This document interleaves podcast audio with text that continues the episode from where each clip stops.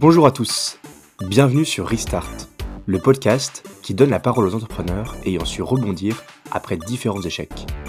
Nous sommes Charles, Jason, Lucas et Paul, quatre étudiants passionnés par l'entrepreneuriat et qui cherchent à briser le tabou de l'échec. Dans cet épisode, vous allez entendre l'histoire d'un entrepreneur inspirant et comment il ou elle a surmonté les obstacles qui ont pavé sa route. On est convaincu d'une chose, l'essentiel n'est pas de faire des erreurs, mais de savoir en tirer des leçons. Leçons que nous voulons exposer au plus grand nombre afin de permettre à tous de ne pas les reproduire. Bonne écoute Accepter les échecs. Le succès n'est pas final. It's just an experience. En une défaite, il apprend plus qu'en mille victoires.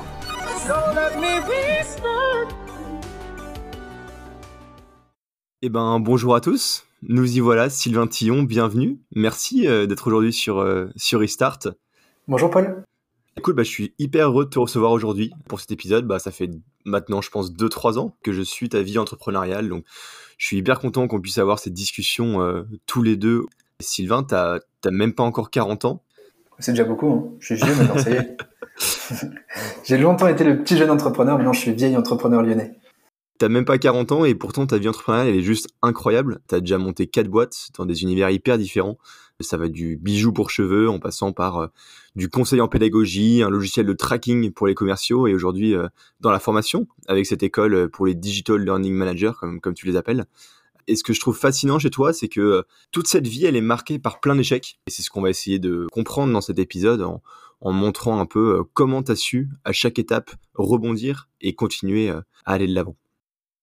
Tu sais que c'est même pas, enfin, est-ce que j'ai su rebondir? Euh, J'ai parfois peut-être manqué de courage pour aller chercher un vrai emploi. Euh, ça me faisait peur hein, de travailler dans une boîte pour de vrai.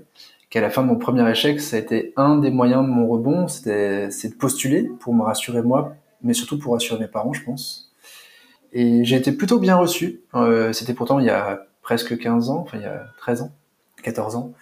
Et à savoir, du coup, pour ceux qui se lancent, en fait, une, aventure entrepreneuriale est plutôt très bien vue des employeurs parce que ça montre une capacité à faire beaucoup, beaucoup de choses, ça montre une, ouverture d'esprit et euh, une vision assez globale du, du boulot. Et du coup, j'ai, on m'a fait des propositions de contrat, euh, mais c'est moi qui n'ai pas réussi à sauter le pas de les signer. Parce que aussi, je pense que le, finalement, ces échecs m'ont appris énormément sur moi, euh, sur ce que je voulais vraiment, sur pourquoi je le faisais, pourquoi j'étais entrepreneur. Alors, je m'étais sûrement menti les premières fois, et même encore, j'apprends toujours sur moi, et à chaque fois, quand je fais un échec, je voulais te faire une, analyse un peu personnelle sur pourquoi je fais ça et où je vais, et qu'est-ce qui, qu'est-ce qui me donne envie de continuer. Et finalement, là, ce qui me donnait envie de ne pas y aller, c'était ce manque d'autonomie, ce manque de confiance que je ressentais. On me disait que j'avais euh, quatre euh, approbations à avoir avant de pouvoir présenter un dossier, que je pourrais pas prendre la parole devant un client avant trois ans pour que j'ai fait mes preuves euh, et que je passe par tous les, les canaux traditionnels et, et qu'en fait j'avais envie de hacker un peu le truc et d'aller un peu plus vite et que j'avais eu la chance d'avoir de travailler avec des financiers, de travailler à l'international, d'avoir des salariés et que je me sentais pas c'est pas du tout humble ça. Mais je me sentais pas de repartir à zéro en fait. Et finalement, je me disais qu'en créant une boîte, c'était pas repartir à zéro, c'était re... réimaginer mon monde à moi et le créer tel que je le voulais moi. Quitte à être moins bien payé, ou aller moins vite, ou peut-être moins apprendre, parce que clairement, je me suis moins challengé, vu que j'étais mon propre chef, mais j'étais plus heureux le matin. Je crois que ça, c'était très très très important, et c'est un truc peut-être mes parents n'ont pas compris au tout début, parce que eux, ils se sont pas trop posé la question de est-ce qu'on est heureux en bossant. Parce qu'à l'époque, on se posait pas la question. Et qu'en ayant vécu cette aventure entrepreneuriale folle à 21 ans, en fait, c'est finalement ça euh, que être cadre chez L'Oréal, qui était leur rêve à eux, ça n'était plus du tout pour moi. Euh, pourtant, c'est des jobs incroyables. Hein. J'adore L'Oréal et j'adore ce qu'ils font, mais je m'y voyais pas.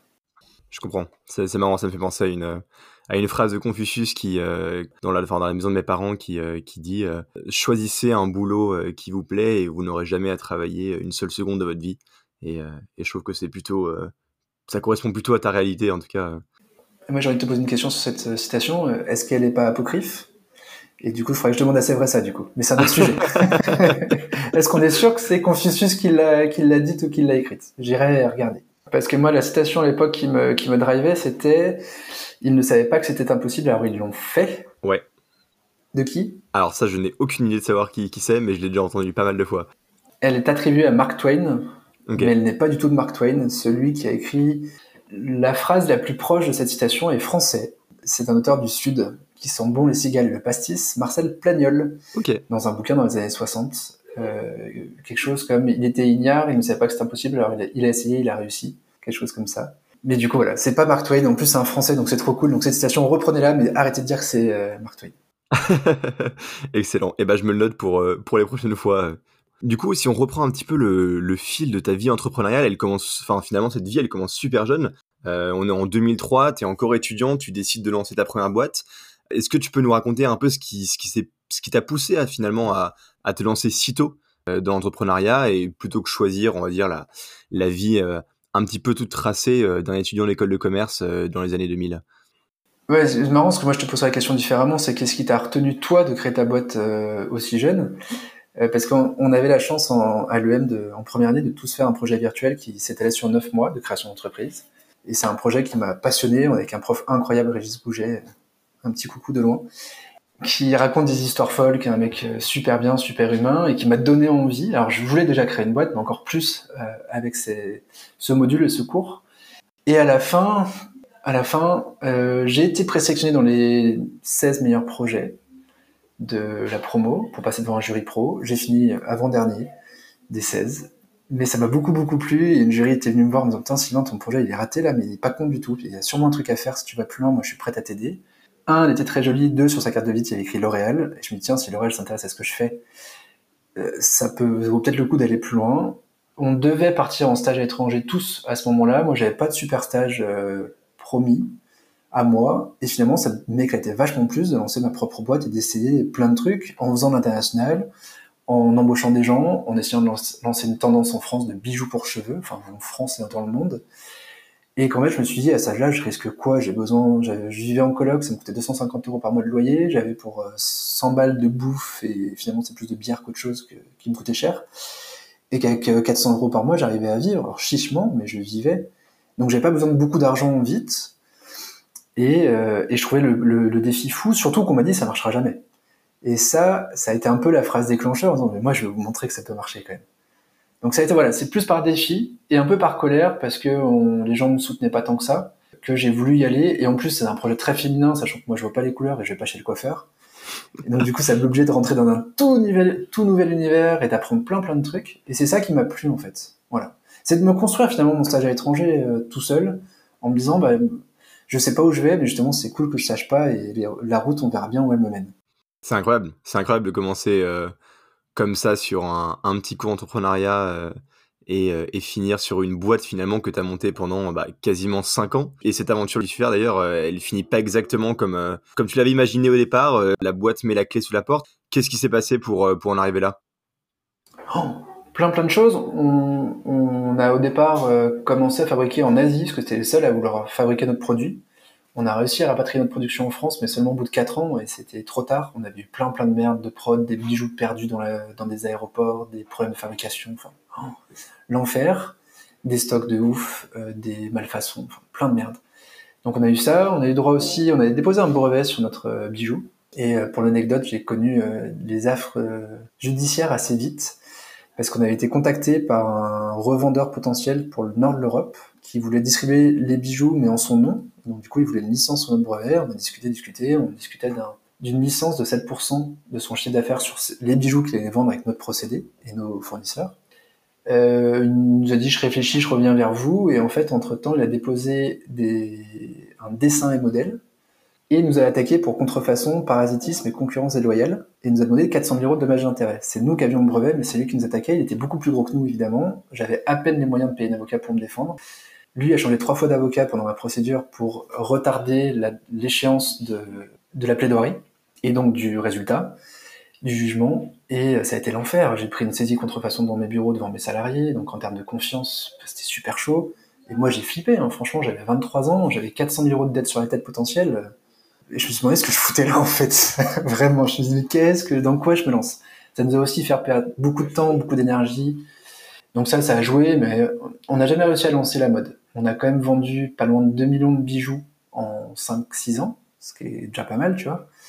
En 2008, on faisait un peu plus de 500 000 euros de chiffre, on était rentable, ce qui était cool aussi, première fois. On a perdu de l'argent jusque-là, mais on commençait à être rentable. Sauf que fin 2008, c'est la crise des subprimes qui arrive en Europe, en octobre-novembre. Et début janvier 2009, notre carnet de commandes euh, chute de 60%. Donc d'un chiffre de 500, 600 000 en 2008, on passe à un objectif de 200, 250 000 en 2009. Et euh, bah, ultra compliqué. Moralement, on a des dettes.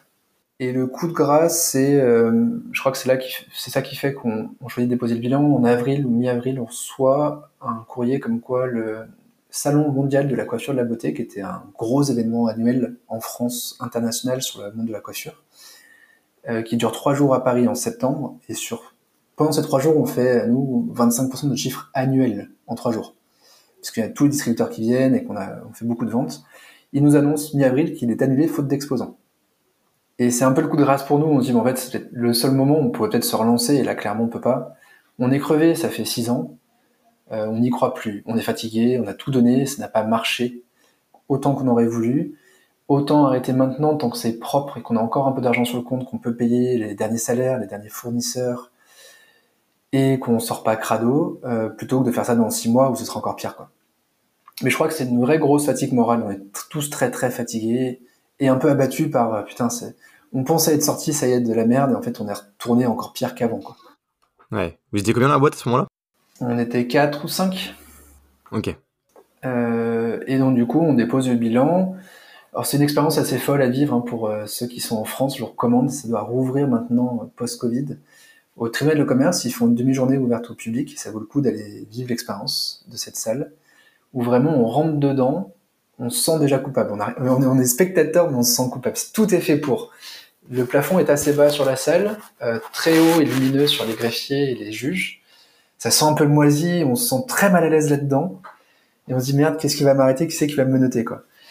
Et je me retrouve face au juge où, euh, enfin, moi j'ai l'impression que ça a duré 20 secondes. Les gens m'ont dit deux minutes. Il a ouvert mon dossier et je me rappelle la question, Monsieur Thion, est-ce que vous avez une solution à vos soucis? J'ai haussé les épaules parce que j'arrivais même pas à parler sous l'émotion. Et euh, il a dit bon bah c'est fini, vous ne touchez plus à rien, vous répondez plus au téléphone. J'ai nommé un commissaire priseur pour évaluer vos biens et vos avoirs pour voir ce qu'on peut vendre, et un, liquidateur pour vos dettes. Et c'est le liquidateur qui va gérer votre boîte maintenant. Donc vous n'entrez plus dans vos bureaux, vous touchez plus à votre compte bancaire, vous ne vendez plus rien. Euh, la boîte appartient maintenant à l'État. Oh la vache, c'est dur. Ouais, mais encore moi c'était pas le plus dur parce qu'autour de moi il y a des mecs qui perdaient leur maison parce qu'ils avaient mis leur maison en hypothèque, ils perdaient euh, leur famille, leur vie. Enfin c'est vraiment dur. Du coup ça a à voir pour voir aussi ce que c'est que le le, le, dark euh, side de l'entrepreneuriat. C'est pas que tout rose, c'est pas que des levées de fonds sur LinkedIn, c'est pas que des mecs qui ont des baby foot. Il y a des gars qui perdent un peu toute leur vie aussi, qui ont essayé et qui se sont foirés euh, parce que peut-être qu'ils ont fait des erreurs, peut-être qu'ils ont perdu un client. Il y a quand même beaucoup de ça. Hein un gros client qui ne paye pas, il y a pas mal de boîtes qui se retrouvent au tribunal à tout perdre parce qu'un gros client va payer. Enfin, c'est horrible. Alors qu'ils ont fait le taf, tu vois. Et derrière, un peu le début des emmerdes à nouveau parce que euh, un commissaire priseur qui était pas très net, qui a fait venir des potes pour euh, voir le matos et se dire que ça pouvait être vendu. Tu vois, on avait un brevet mondial qui du coup avait gagné, on a gagné notre procès là contre le mec qui nous avait attaqué. Donc c'est qu'il était à peu près valable. Euh, qui nous avait coûté 80 euh, 000 euros. On avait du stock pour 25 euh, 000 euros en prix d'achat, ce qui valait 70 000 en prix de revente. On avait 4 ordi neufs et on faisait 500 000 euros de chiffre d'affaires l'année d'avant, un peu plus de 500 000 en étant rentable, donc un fonds de commerce qui avait un peu de valeur. Et voilà, tu te dis, bon, juste en, prenant la somme de base de tout ça, la boîte vaut 130 000, 150 000, quoi. Le mec a, a fixé un tarif minimum d'enchère à 3500 euros qui te remet une petite claque derrière la tête et derrière l'ego. Là. Ouais, t'as plus trop d'ego. 3500, tu dis, c'est le prix des 4 ordi qu'on a au bureau, ça fait vraiment chier. Et t'apprends ça le jour du, euh, du coup, euh, en arrivant au tribunal? Non, non, ça c'est quand il vient voir ta boîte un peu plus tard. Et, et lui fait venir des potes à lui qui font des marchés et à qui il doit dire, mais là-bas pour 3500, tu es sûr de récupérer au moins 30 ou 40 000 en pas trop d'efforts. quoi. Et on fait une procédure accélérée pour la vente parce qu'il n'y a pas beaucoup de dettes, il n'y a pas beaucoup d'avoir non plus. Et torche ça, c'est le début de l'été, donc personne ne courant. Heureusement, le mec qui avait voulu me racheter euh, quelques temps avant, on avait une proposition de rachat qui, était tombée à l'eau parce que les investisseurs avaient refusé. Je l'appelle en lui disant, voilà, la boîte, elle vaut pas très cher. Vas-y, fonce, ça t'intéresse toujours. Euh, à l'époque, euh, c'était cher, maintenant ça l'est pas, donc vas-y. Et lui a fait une offre à 35 000, sachant qu'on a eu trois offres, dont la sienne, et les deux autres étaient à 3500. Euh, donc il aurait pu mettre 4000, il aurait la boîte au-dessus, mais il voulait être sûr de l'avoir. Donc lui, il a, voilà, il a eu la boîte, et derrière le liquidateur, où j'arrive avec mes six cartons de compta euh, en six ans, je me suis très très peu payé. Je me suis payé zéro les deux premières années, 750 euros par mois les troisième et quatrième années, et 1250 euros par mois les cinquième et sixième années. Autant dire pas grand chose. J'avais pas de note de frais ou quasiment pas, et j'avais en plus du compte courant que je me suis pas remboursé parce que c'est illégal quand ta boîte va pas bien de se rembourser son compte courant. Que t'es pas prioritaire dans les gens à rembourser, ce qui est un peu normal. Hein. Donc j'ai même perdu de l'argent dedans, plus le cash que j'ai investi au début. Et j'arrive face à lui tout penaud et dégoûté, tu vois. Tu, sur le moment, tu te dis que t'as perdu quand même 5-6 ans de ta vie, plus de l'argent, plus t'as pas bien vécu, plus t'as rien de côté, plus t'as pas de chômage. Enfin, t'es un peu plus ma copine me largue aussi parce que autant avant j'étais un mec cool entrepreneur et peut-être riche un jour, autant là je suis une merde quoi, je sais pas quoi faire de ma vie et, et je sais pas où je vais. Et euh, lui il me reçoit, il me laisse pas poser les cartons alors que c'est pareil, c'est en juillet, il faisait super chaud. Il me dit Monsieur Tillon, j'ai vu que vous avez créé une nouvelle boîte. Si je vous pose une question, je veux une réponse dans les 24 heures, sinon je vous mets en interdiction de gérer. Et j'avais pas encore dit bonjour à peine. Et putain, euh, ouais, ça, ça a pas aidé ça. Je m'en souviens de Maître Valzac qui m'avait dit ça. Et derrière, un an, un an de procédure où euh, pendant un an potentiellement, tu, il peut toujours se retourner contre toi s'il découvre quelque chose. Ce qui est un peu normal, hein, je comprends complètement la logique. Ouais, bien sûr. Sauf que toi, tu as un peu une épée, une épée de Damoclès en disant, putain, qu'est-ce qu'il peut trouver? J'ai beau avoir tout fait au mieux et de pas payer, ça se trouve, il va trouver un truc. Bon, il a rien trouvé. Ça n'empêche que j'étais côté du coup 0,40 à la Banque de France, donc pas le droit de faire un prêt bancaire, pas le droit d'avoir une ligne de découvert, droit à rien. Donc sur la boîte d'après, euh, bah, je suis parti euh, là avec ma bite et mon couteau et 3000 euros de capital, et dès le premier jour, il fallait que je rentre de l'argent, parce que sinon, de toute façon, je pouvais pas euh, demander quoi que ce soit. Et en plus, j'ai aussi, j'avais fait une levée de fonds dans ma première boîte, je plantais mes investisseurs, j'ai planté mes banques, j'ai droit à un procès avec une banque aussi qui n'était pas d'accord sur le montant que je leur devais. Donc je pouvais voir personne. Financièrement, j'étais vraiment tout seul, mais ça a été presque une bonne chose d'être un peu seul sur ce, ce, redémarrage et de dire, bah, je suis parti sur quelque chose de beaucoup plus simple. Ça, ça a été mon rebond. En fait, euh, parallèlement à Lucifer, j'avais aidé un copain à créer une bande dessinée sur la création d'entreprise qu'on a quand même distribuée à plus de 500 000 exemplaires dans, sa version imprimée et plus de 1,5 million dans sa version numérique. La version imprimée était payante, donc on a gagné un peu de sous avec ça. Donc j'aimais écrire et je donnais des cours aussi à l'EM, alors que j'étais encore étudiant, grâce à ce super prof Régis dont on parlait tout à l'heure, qui m'avait donné la responsabilité d'un cours complet. Et je me suis éclaté à faire ça et j'avais essayé de faire un cours qui m'aurait moins intéressé, parce qu'autant dire qu'en tant qu'étudiant, je pas beaucoup en cours. Et je me dis, tiens, peut-être que. Et finalement, j'avais des bons retours des étudiants, bons retours de Régis, et je me dis, est-ce que j'ai pas un truc à vendre dans faire des formations différemment, écrire des bouquins qui donnent envie d'être lus et qui donnent envie d'apprendre. C'est dingue. Tu sors tout juste d'un échec qui est hyper dur à avaler. Tu dis toi-même que bah, y a une, une partie de toi qui a été détruite pendant euh, cette, euh, cette aventure Lucifer. Et, euh, et à ce moment-là, alors que tu as, 27 ans, tu vois bah, un peu tous tes potes salariés autour de toi qui commencent à bien gagner leur vie. Ouais, ils sont en train de kiffer, eux. ouais, ils sont en train de carrément kiffer, ouais. tu décides euh, bah, de raccrocher le tablier, euh, enfin de ne pas raccrocher le tablier, justement, en remettant le couvert, une nouvelle boîte. Pourquoi cette boîte? Qu'est-ce qui a fait que tu as créé Sido et pas, et pas une autre boîte? Tu disais que c'était euh, parce que c'était un business que tu savais faire seul et c'était peut-être le plus important pour toi à ce moment-là. Mais pourquoi, pourquoi Sido? Alors, Oui, déjà, un, parce que je me disais que je maîtrisais un peu plus l'ensemble de la chaîne et que du coup, j'étais plus capable de la déléguer. J'ai eu tellement de galères en production sur mes bijoux que je connaissais pas et sur la distribution que je maîtrisais pas non plus, que là, je me suis bon, bah, je fais du service B2B, je vends ma tête ou je vends la tête de gens et s'ils font pas bien le boulot, je peux reprendre au cas où derrière. Déjà, je maîtrisais vachement plus le métier. Et après, en fait, suite à Lucifer, j'ai un peu modélisé ce qui m'éclatait et ce pourquoi j'étais entrepreneur. Et c'est un copain euh, de Lucifer, un petit investisseur à l'époque, qui m'avait expliqué que pour euh, tenir en tant qu'entrepreneur, mais je pense que c'est vrai en tant que salarié, il faut au moins deux des trois F. Les trois F, c'est fun, fric et foi. Et Sido cumulait pas mal ces trois F. Fun, c'est s'éclater avec ses collègues, s'éclater dans, dans, son boulot, dans ce qu'on fait, d'avoir des moments cool, et d'être content d'aller au travail le matin. Fric, c'est de gagner suffisamment, sa vie pour euh, faire ce qu'on veut faire au quotidien, pas tellement être richissime, mais au moins euh, pouvoir se payer un resto de temps en temps, un peu de vacances. Et les trucs étaient importants pour moi. Après, chacun son truc. Ça peut être une grosse voiture pour d'autres. Et foi, c'est croire en ce qu'on fait, avoir du sens dans son job, croire que ça peut grandir aussi un jour, et se dire le matin, tiens, je sers un peu à quelque chose. Ouais, en, me disant, je vais faire des meilleures formations, je vais faire que les étudiants s'éclatent plus et apprennent plus des choses importantes, ou découvrent ce que c'est que l'entrepreneuriat via une bande dessinée un peu sympa, c'était euh, ma foi. Donc là, Sido euh, cumulait un peu ces trois F. Euh, projet marron, parce que je travaillais avec des dessinateurs, j'apprenais plein de trucs tout le temps. Je gagnais suffisamment ma vie. Moi, je te dis, à partir de 1500 euros par mois, j'étais heureux déjà. Et parce qu'il n'y a plus de compète. De toute façon, j'avais appris, j'étais une merde. Hein. Mes potes, effectivement, qui étaient à 27 ans, ils étaient plutôt payés 3 4 000 euros par mois. Ils se sont bien foutus de ma gueule quand je me suis vautré parce que j'étais un peu la star de l'école. Hein, tu sais, j'étais le seul entrepreneur à l'époque, n'est pas beaucoup comme aujourd'hui. Euh, le petit gamin de 20 ans qu'on a mis pas mal en avant dans la presse, dans les médias, dans machin. Et là, ils m'ont dit, bah voilà, t'aurais dû faire comme nous, espèce de sombre merde, en gros. Faire du conseil. Voilà. et, et, je les comprends, franchement, je les comprends. Euh, mais voilà, au final, euh, je voulais pas jouer ce truc-là, parce que de toute façon, j'en étais pas capable, et créer une boîte en ayant besoin de 4000 euros par mois, c'est compliqué à 27 ans. Euh, donc du coup, là, je suis parti sur des choses plus simples, et moi qui m'éclatais, qui me suffisait, et qui me rendait heureux.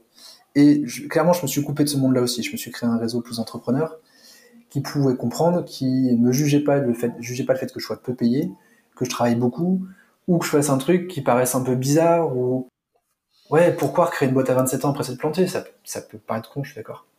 Mais du coup, j'ai quitté la boîte en juillet 2014 pour faire autre chose. Et euh, depuis, la boîte a doublé d'effectifs, de chiffres, et marche mieux qu'à l'époque où j'y étais.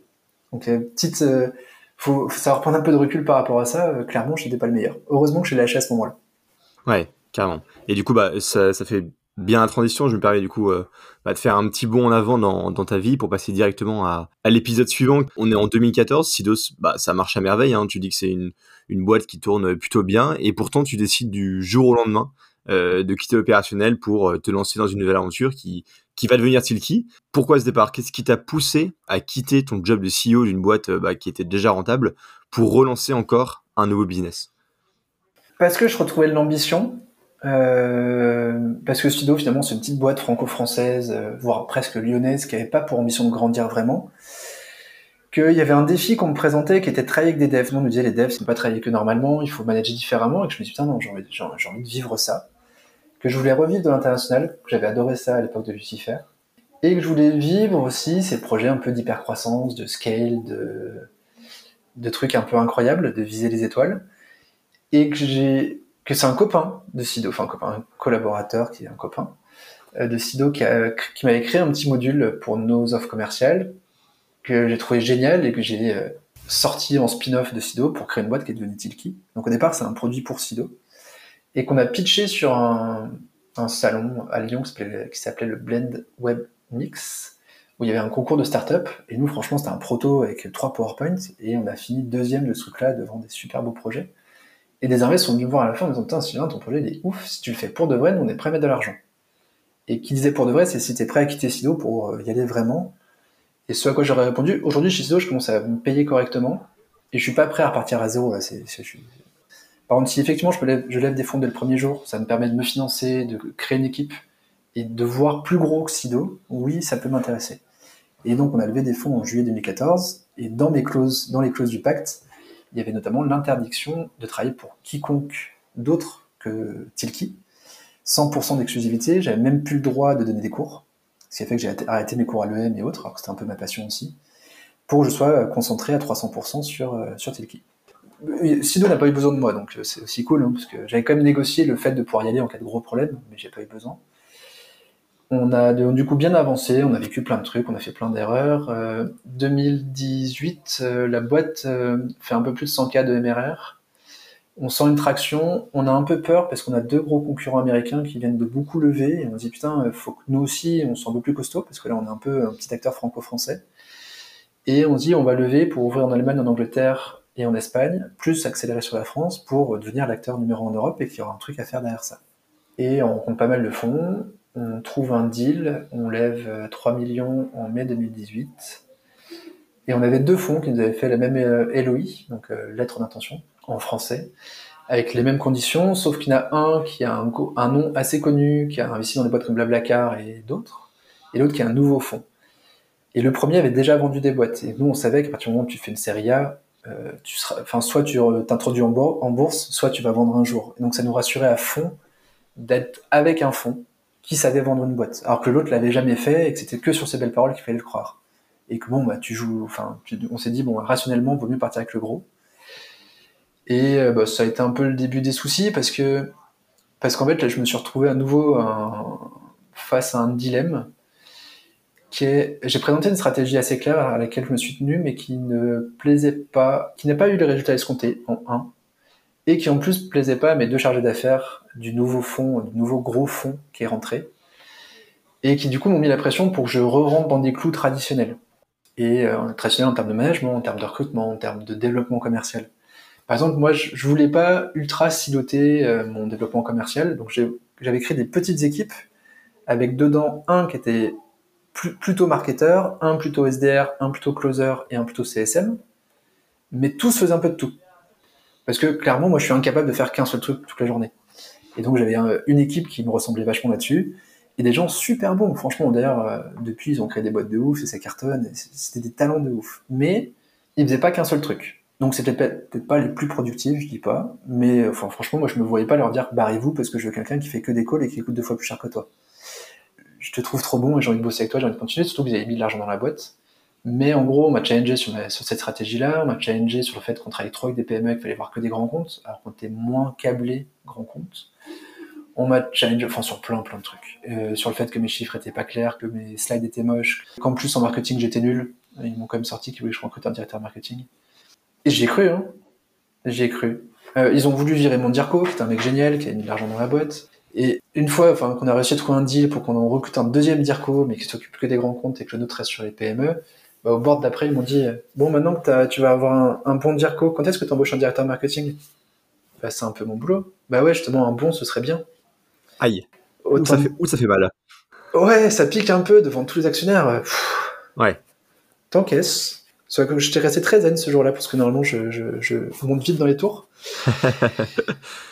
mais ils ont réussi à me, me détruire comme ça. Je sais même pas s'ils s'en sont rendus compte vraiment. Je suis pas sûr. Je suis sûr que c'est pas intentionnel d'ailleurs.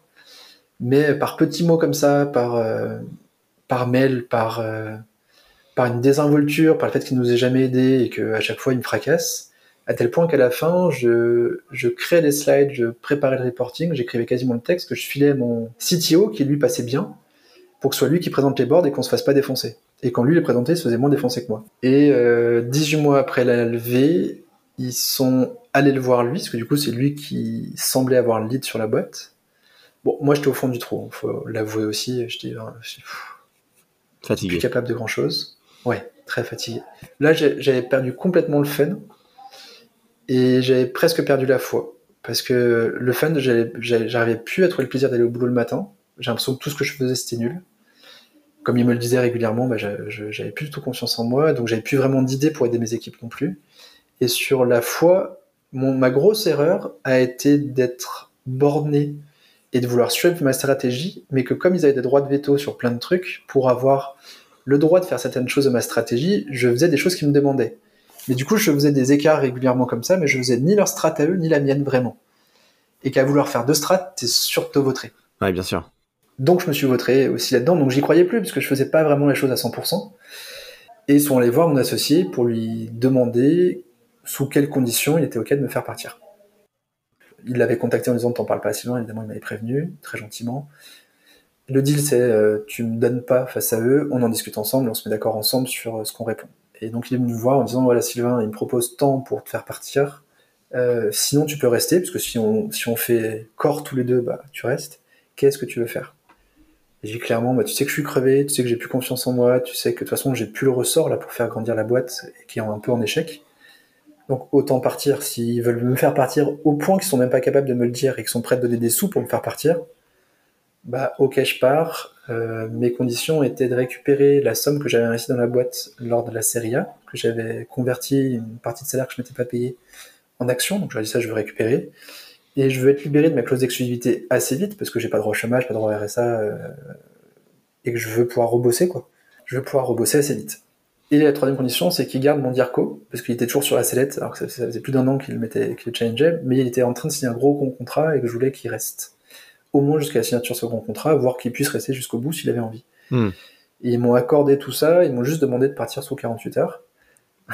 Waouh et, lundi matin, bon, ça c'était mercredi soir, donc je suis pas parti le vendredi matin, je suis parti le lundi. Et le lundi, 9h, euh, réunion d'équipe. Euh, je suis pas allé au boulot jeudi, vendredi, hein, j'ai picolé beaucoup. Et lundi, 9h, j'avais préparé mon discours. Pourtant, en pitch, je suis normalement pas trop mauvais, mais là, honnêtement, troisième mot, j'ai pleuré. Et j'expliquais à mes équipes qu'il fallait que je parte pour le bien de la boîte, qu'on me faisait plus confiance et que du coup j'étais un, danger ou un obstacle pour la boîte à ce moment-là. Que je donnais la main à mon associé à qui j'avais toute confiance, et j'ai toujours toute confiance en, team, pour que bah, pour restructurer le truc et pour que les investisseurs nous suivent un peu plus, qu'ils soient aujourd'hui pas des, des, freins au développement ou qu'ils rament pas dans une direction contraire à la nôtre. Et à midi, euh, je suis parti avec mon carton et j'avais plus d'accès aux mails de la boîte ni à Slack. Et du, voilà, jour au lendemain, bah, j'avais plus de projet parce que j'ai pas pris le plan B, j'avais pas prévu que ça aille aussi vite. Et le lendemain matin, je me lève à 9h et j'avais l'impression de me revoir euh, comme à l'issue de Lucifer 12 euh, ans avant. Bah putain, qu'est-ce que je fais en fait? Par quoi je commence? Alors aujourd'hui, il y a la série Inventing Anna sur Netflix que je vais pouvoir faire à 10 heures. je vais aller peut-être me faire le JT de Jean-Pierre Pierno à 13. Ah non, je préfère Sud France 2. voilà comment j'ai rythmé ma journée. Et je vais préparer les courses pour faire à manger pour ce soir. Mais ouais, pas très très drôle. Et surtout, bah, en fait, bah, je j'avais plus trop confiance en moi. Donc là, c'est des potes qui m'ont un peu aidé. Où j'ai été bosser dans leur boîte au moins pour revoir du monde, au moins pour faire semblant de bosser, mais discuter avec des gens à la machine à café. Et qui m'ont commencé à me filer des petites missions à droite à gauche. Donc je me suis dit, putain, c'est ouf, tu me fais confiance. Mais c'est super fort, Sylvain. On va dire, je suis fort, je vais me faire virer comme une merde. Mais non, tu sais faire des choses, c'est pas parce que tu t'es fait virer que tu sais rien faire. Et ça m'a remis un peu dans le truc. Je gardais un rêve en tête. À nouveau, les trois F qui sont arrivés, Fun Freak Foi, en me disant, bon, j'ai essayé de toucher les étoiles, je me suis cramé, bien cramé. Finalement, est-ce qu'il faut pas que je revienne aux fondamentaux, des trucs que je maîtrise un peu plus, qui me font vraiment kiffer, non pas pour le défi entrepreneurial, mais pour le défi perso. Et j'avais j'avais le droit de donner des cours à la Rocket School, qui est une école qui forme des commerciaux, créée par une école créée par Cyril, qui est un mec génial et une école incroyable. J'avais vraiment j'avais adoré ces cours et euh, du coup j'avais gardé ça dans le coin de tête parce que j'avais été même aller voir Cyril à la fin du cours pour lui dire putain c'est génial ton école, j'aurais dû la créer moi, je suis jaloux.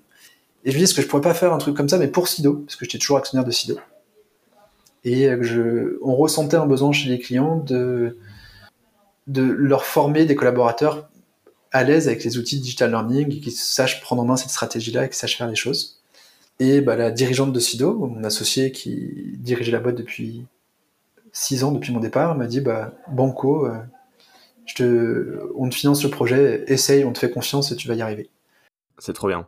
Je me permets juste de revenir euh, hyper rapidement sur euh, l'échec de, de Tilki. Parce que cet échec, en fait, finalement, Lucifer, c'était plus un échec pro. C'était bah, la boîte fait faillite.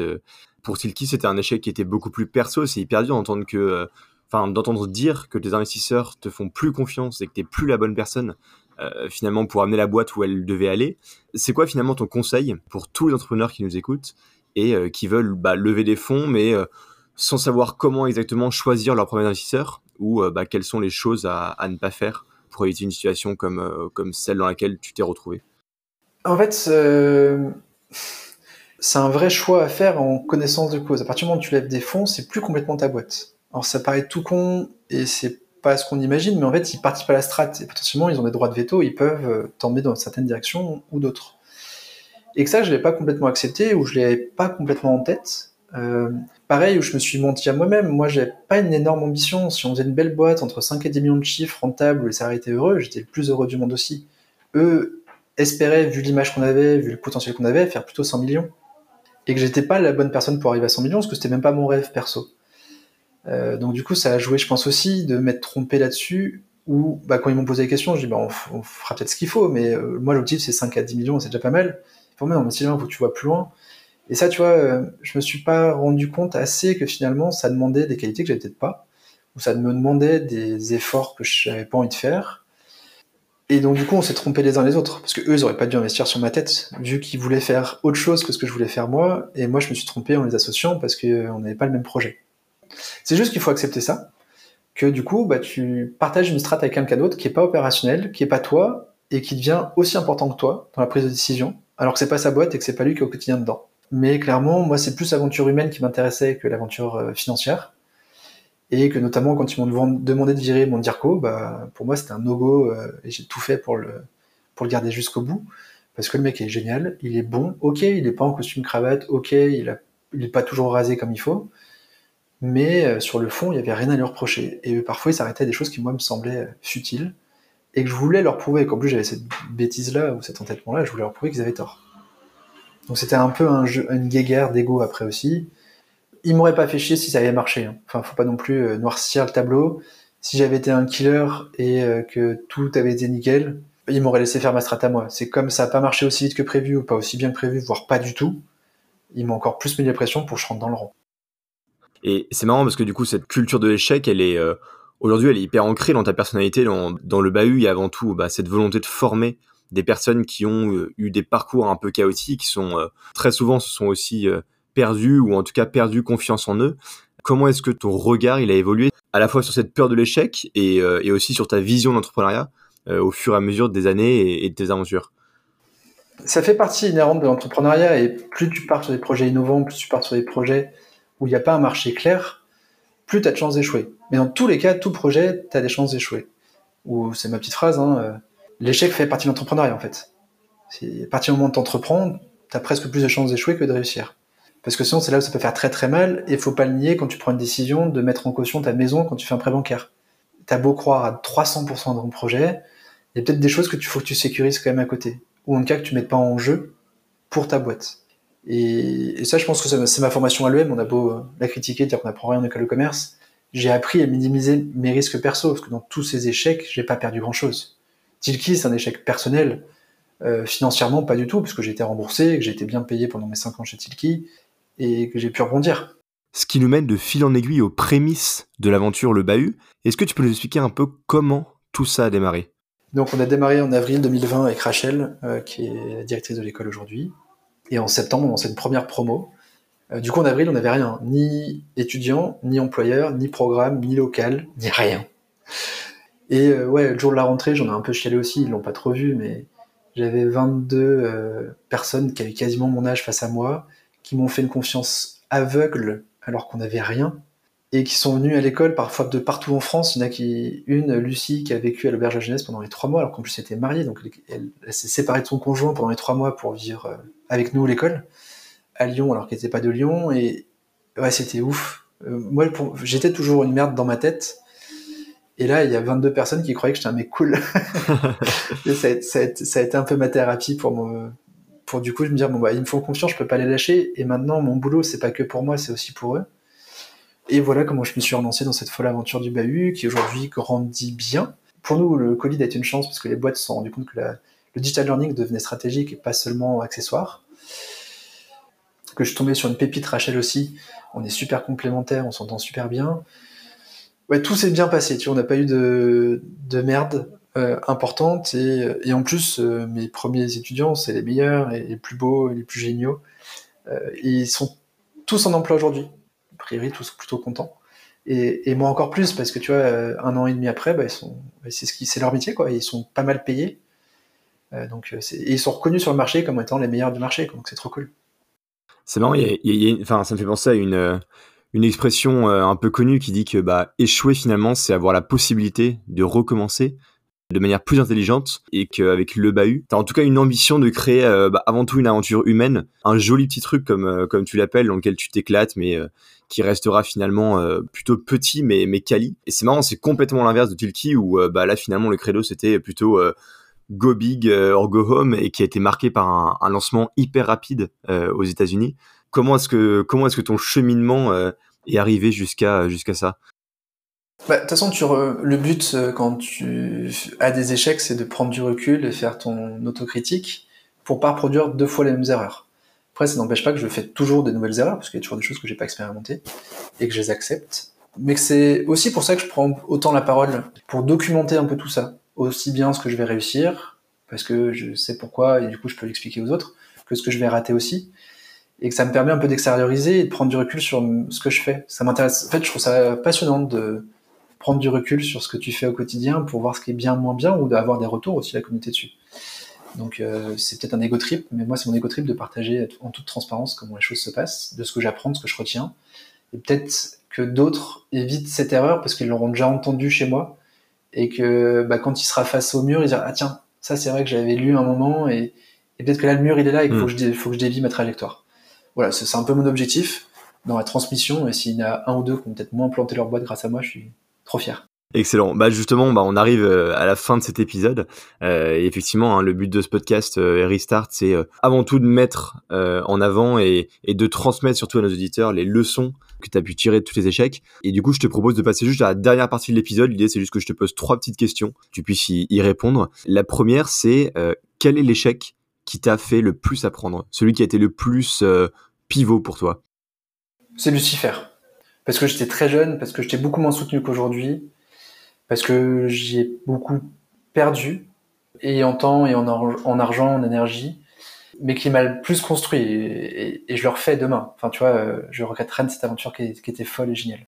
Quel conseil tu aurais aimé recevoir avant de te lancer en entrepreneuriat? Oh putain, bonne question. Je déteste les conseils, j'ai tendance à faire le contraire. Alors qu'est-ce qu'il aurait fallu qu'on me dise pour que je fasse le contraire? Il aurait fallu qu'on me dise Sylvain, si toutes tes femmes portent tes bijoux, t'auras réussi. Et je me serais peut-être posé la question de est-ce que c'est vraiment ça la réussite? Parce que c'est un peu ça mon objectif à moi. C'est plus que les gens portent mes bijoux plutôt que de gagner de l'argent. J'avais une image de mec qui aimait l'argent, mais en fait j'aimais pas ça. Pas assez. Et clairement j'ai planté ma boîte parce que j'aimais pas assez l'argent. Et que je cherchais pas assez à en gagner. J'étais presque prêt à donner mon bijou pour que les gens le portent. Et, et que j'ai appris à vendre sur le terrain parce que j'ai trouvé que c'était un jeu, que ça pouvait être très marrant. Et finalement ça me valorisait de vendre cher. Mais ça j'ai mis vachement de temps à l'intégrer. Et j'aurais aimé qu'on m'apprenne ça beaucoup plus tôt. Dernière question, quelle leçon ou conseil tu donnerais aux entrepreneurs qui nous écoutent pour euh, rebondir euh, après un échec? Entoure-toi de pairs qui te comprennent et qui te jugent pas, parce que malheureusement l'échec fait partie de la vie de l'entrepreneur. C'est pas toujours facile d'être compris de gens qui n'ont pas vécu l'entrepreneuriat. Donc moi, en tout cas, moi c'est ces gens-là qui m'ont le plus aidé. Donc euh, ne reste pas seul, parle-en. Et t'es un mec génial, t'as réussi des choses de fou. rien que le fait d'avoir essayé d'entreprendre, c'est un truc incroyable. Donc fonce. S'entourer, être accompagné, euh, bah, ce sera du coup euh, le mot de la fin. Merci beaucoup Sylvain. Avec grand plaisir Paul. Merci pour, euh, pour cet échange bourré d'enseignements et, et, merci du coup à, à tous nos auditeurs d'avoir écouté cet épisode jusqu'au bout et, et à bientôt. À très bientôt. Merci à tous d'avoir écouté cet épisode. S'il vous a plu, n'hésitez pas à le partager, à parler de nous autour de vous et nous noter 5 étoiles avec un super commentaire pour permettre au plus grand nombre de nous écouter et de tirer les leçons de ces échecs. C'était Paul Desjonquières, à bientôt pour un prochain épisode de Restart.